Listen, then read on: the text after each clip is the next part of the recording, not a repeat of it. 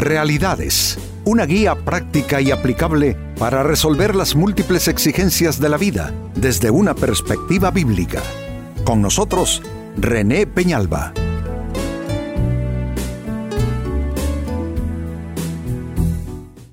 Amigos de Realidades, sean todos bienvenidos. Para esta ocasión nuestro tema, en ocasiones, Dios estorba nuestro paso.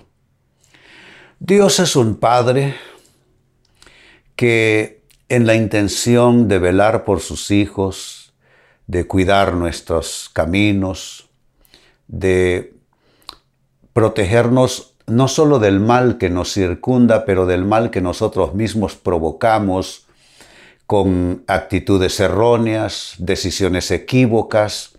Entonces Dios se ve en la necesidad imperiosa también de estorbar nuestro paso. Esto sucede cuando planeamos algo, eh, lo ejecutamos con todas nuestras fuerzas, pero en el camino algo se presenta como un verdadero estorbo, pues en muchos casos, amigos, es Dios estorbando nuestro camino. Por eso es oportuno eh, no eh, obcecarse uno y empecinadamente continuar siempre que hay algo de tropiezo. Es, siempre es oportuno, es aconsejable detenerse un poco, meditar, reflexionar, volver a pensarlo, volver a consultarle a Dios para que, hombre, podamos tener a Dios de nuestro lado y no Dios en la necesidad de tener que estorbar nuestro paso, pues este es nuestro tema de hoy. En ocasiones Dios estorba nuestro paso. En el libro de los Hechos, capítulo 16, versos 6 y 7, se lee lo siguiente. Luego Pablo y Silas viajaron por la región de Frigia y Galacia, porque el Espíritu Santo, escuchen esto, les había impedido que predicaran la palabra en la provincia de Asia en ese tiempo. Verso 7. Luego, al llegar a los límites de Misia, se dirigieron al norte, hacia la provincia de Bitinia, pero de nuevo el Espíritu de Jesús no les permitió ir allí. Es interesante, es un relato muy interesante cómo Dios es, él mismo pone obstáculos dirigiéndonos hacia su voluntad. La voluntad de Dios, amigos, la Biblia la califica como buena, agradable y perfecta. Entonces de Dios no hay que esperar nada malo en ninguna manera. Cuando Dios ah, interviene en nuestras vidas es para llevarnos a lo bueno, a lo agradable y a lo perfecto. Lo que sucede es que nosotros, en nuestra pretensión, negociamos aún con Dios que se haga nuestra voluntad y no la suya. Pero permítanme recordarles el Padre nuestro, que es totalmente a la inversa. Hágase tu voluntad y no la mía. Así es que eh, yo digo menudo trabajo el de Dios, lidiar con esta raza humana que Él creó y que somos dados a una autonomía peligrosa. Eh, se vuelve nuestra autonomía eh, destructiva, se vuelve en contra nuestra. Pues ahí está que ni hombres como Pablo y Silas pudieron, aún contando su altura espiritual, eh, no, no, no quedaron exentos de esto. Dios siempre trata con sus hijos y en ocasiones, como hemos estado diciendo desde el inicio, Dios estorba nuestro paso. Pues con esta muestra bíblica, hagámonos la pregunta, ¿por qué? ¿Por qué Dios estorba nuestros pasos y nuestros planes? Exactamente qué es lo que hay de fondo, qué es lo que debiéramos reflexionar, ¿Qué es lo que debiéramos aprender? ¿Por qué Dios estorba nuestros pasos y planes? Primera respuesta, para apartarnos de alguna buena, mala idea. Apartarnos de alguna buena, mala idea. Buena desde el punto de vista nuestro, porque lo que a nosotros nos parece bueno, entonces creemos que solo es de conseguir el apoyo, el acompañamiento de Dios. Porque si es bueno para mí, con eso es suficiente. Pero saben, hay tantas ideas buenas, tantos buenos planes, tantos buenos proyectos que se nos pueden ocurrir, que tienen todo lo bueno que nosotros querramos, pero no tienen a Dios ni su aprobación. A esto suelo llamarle a través de los años hacer cosas en el nombre de Dios, sin Dios, sin Dios. Entonces Él, eh, para apartarnos de alguna buena mala idea, eh, crea estorbos, pone estorbos a nuestro paso. Y claro que nos disgustamos y claro que nos frustramos y entonces comienza el debate eh, con Dios, Dios, tú me has dado la espalda, Dios, ¿por qué no me ayudas? Señor, ¿qué pasa conmigo? Me has abandonado, Señor, ya no cuento con tu apoyo. Pues es que Dios te está ayudando, Dios lo que quiere es evitarte que termines recogiendo pedazos, óyelo bien. Él quiere ayudarte. ¿Qué, qué ganas con terminar con la vida hecha un desastre solo porque te saliste con la tuya? En realidad, lo que nos conviene, amigos, es que se haga la voluntad de Dios en nuestras vidas. Y mire, la Biblia lo dice, su, su, su ley, su mandamiento, su voluntad no es gravoso para nosotros.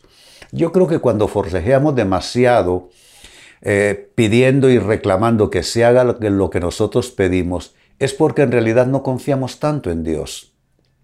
Porque si confiáramos lo suficiente en Él, entonces tendríamos la confianza para que se hagan las cosas como Él quiera, cuando Él lo quiera. Así es que este es el primer consejo y respuesta. Segunda respuesta, ¿por qué Dios estorba nuestros pasos y planes?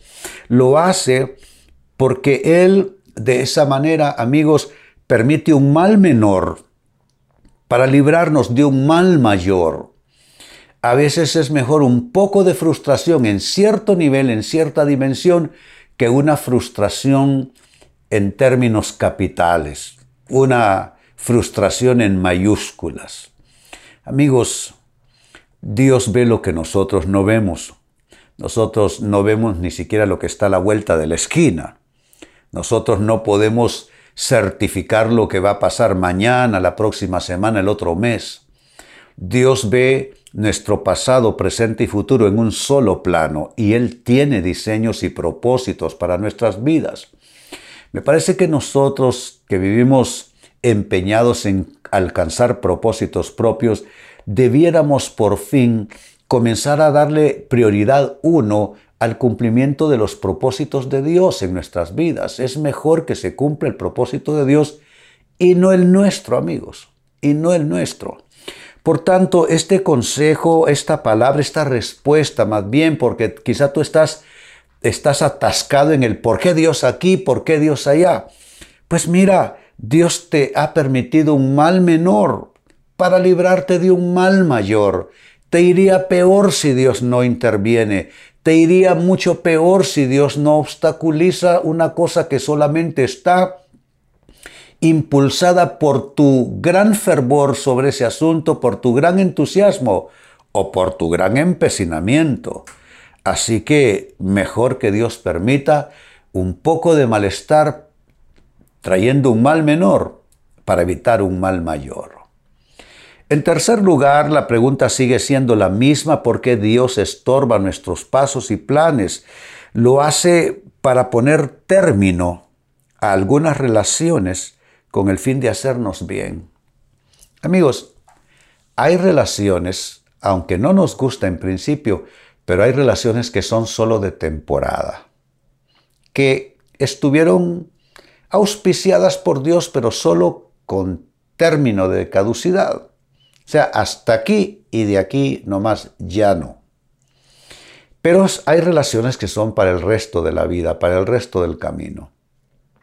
A veces Dios interviene y una relación que comenzó bien y puede terminar en un gran desastre, en una gran enemistad o en heridas de alto nivel, eh, mejor sale algo mal, aquella, aquella cuerda se rompe y las personas van cada una por su, por su rumbo, por su lado, y a veces eso es mejor a que se convierta en una verdadera tormenta. Por eso eh, te digo que Dios a veces quiere librarnos, poner término a ciertas relaciones para hacernos bien, porque ya son relaciones que para de aquí en adelante no serán de edificación. Uno no lo sabe, pero uno puede estar durmiendo con el enemigo, comiendo con el enemigo, teniéndolo al lado en la oficina, etcétera, etcétera, etcétera, asociándose con el enemigo. Si Pablo le llamó a eso hacer yugo desigual con una persona que no te conviene. ¿Cuántas eh, eh, eh, alianzas, cuántas sociedades, cuántas amistades inician que terminan en un quebradero de cabeza? Entonces Dios se anticipa a eso y tú te quejas, tú reclamas, que qué pasó aquí, que por qué Dios esto, por qué Dios lo otro, pero fue Dios que le puso término a esa relación. Yo respeto mucho eso cuando Dios hace que una relación cambie. Eh, yo lo que hago es que mejor bajo la cabeza y aunque no lo entiendo y aunque no lo disfruto, le digo, Dios, yo no entiendo lo que está pasando. Pero aunque no entiendo lo que está pasando, aún así puedo confiar. Y te doy el mismo consejo, que tú quizás no entiendas cuando Dios disuelva una relación. Pero aunque tú no lo puedas entender, tú puedes confiar. Dios ha estado, Dios está y Dios siempre estará en control de nuestras vidas. Y entre más nosotros lo admitamos así, lo asumamos así, más lo veremos en términos eh, concretos de, testimonios de Dios en nuestras vidas. Así es que yo sé que esto es un poco frustrante, pero es que nosotros no estamos en control de, todo lo que pensamos y quisiéramos. Quien verdaderamente está en su trono y gobierna nuestras vidas es Dios, y a Él le debemos todo, y en Él debemos confiar todo el tiempo. Y una palabra final, porque Dios estorba nuestros pasos y planes, lo hace de esta forma, nos lleva a un desierto para depurar nuestro corazón.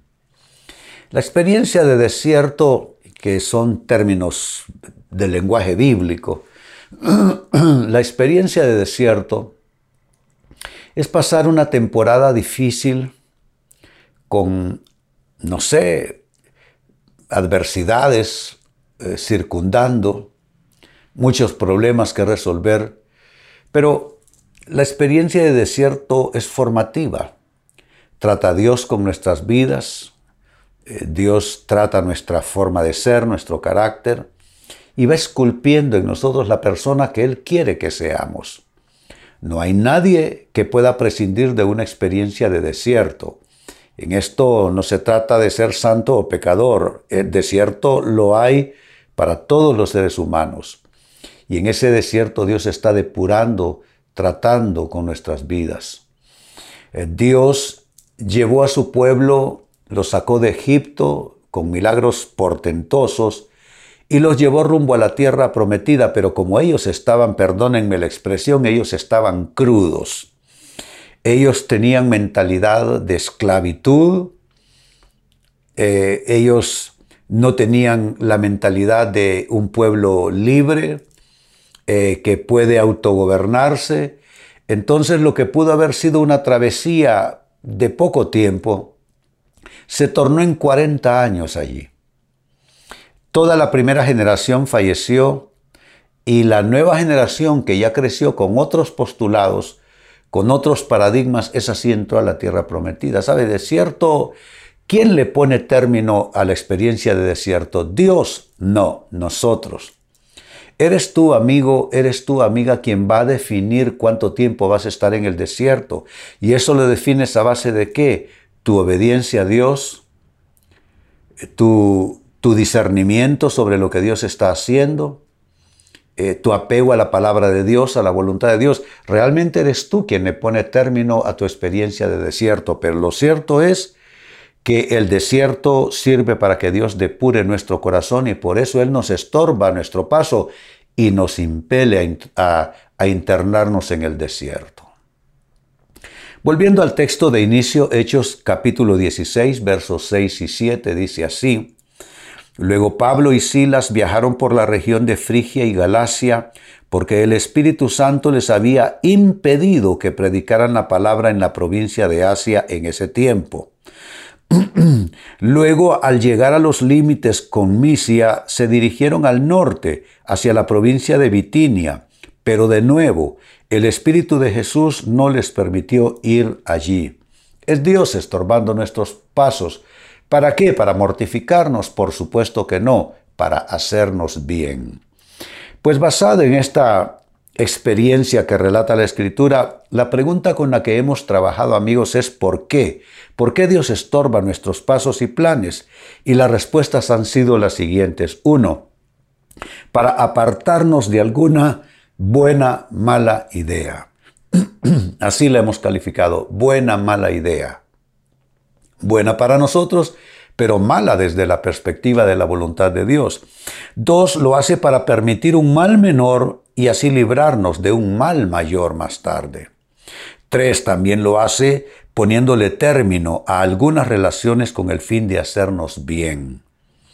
Y cuatro, finalmente Dios estorba nuestros pasos y planes llevándonos a un desierto para en esa experiencia desierto depurar nuestro corazón. Amigos, con esto cierro el tema, de igual manera me despido y les recuerdo que nuestro enfoque de hoy ha sido titulado En ocasiones Dios estorba nuestro paso. Hemos presentado Realidades con René Peñalba. Puede escuchar y descargar este u otro programa en renépenalba.net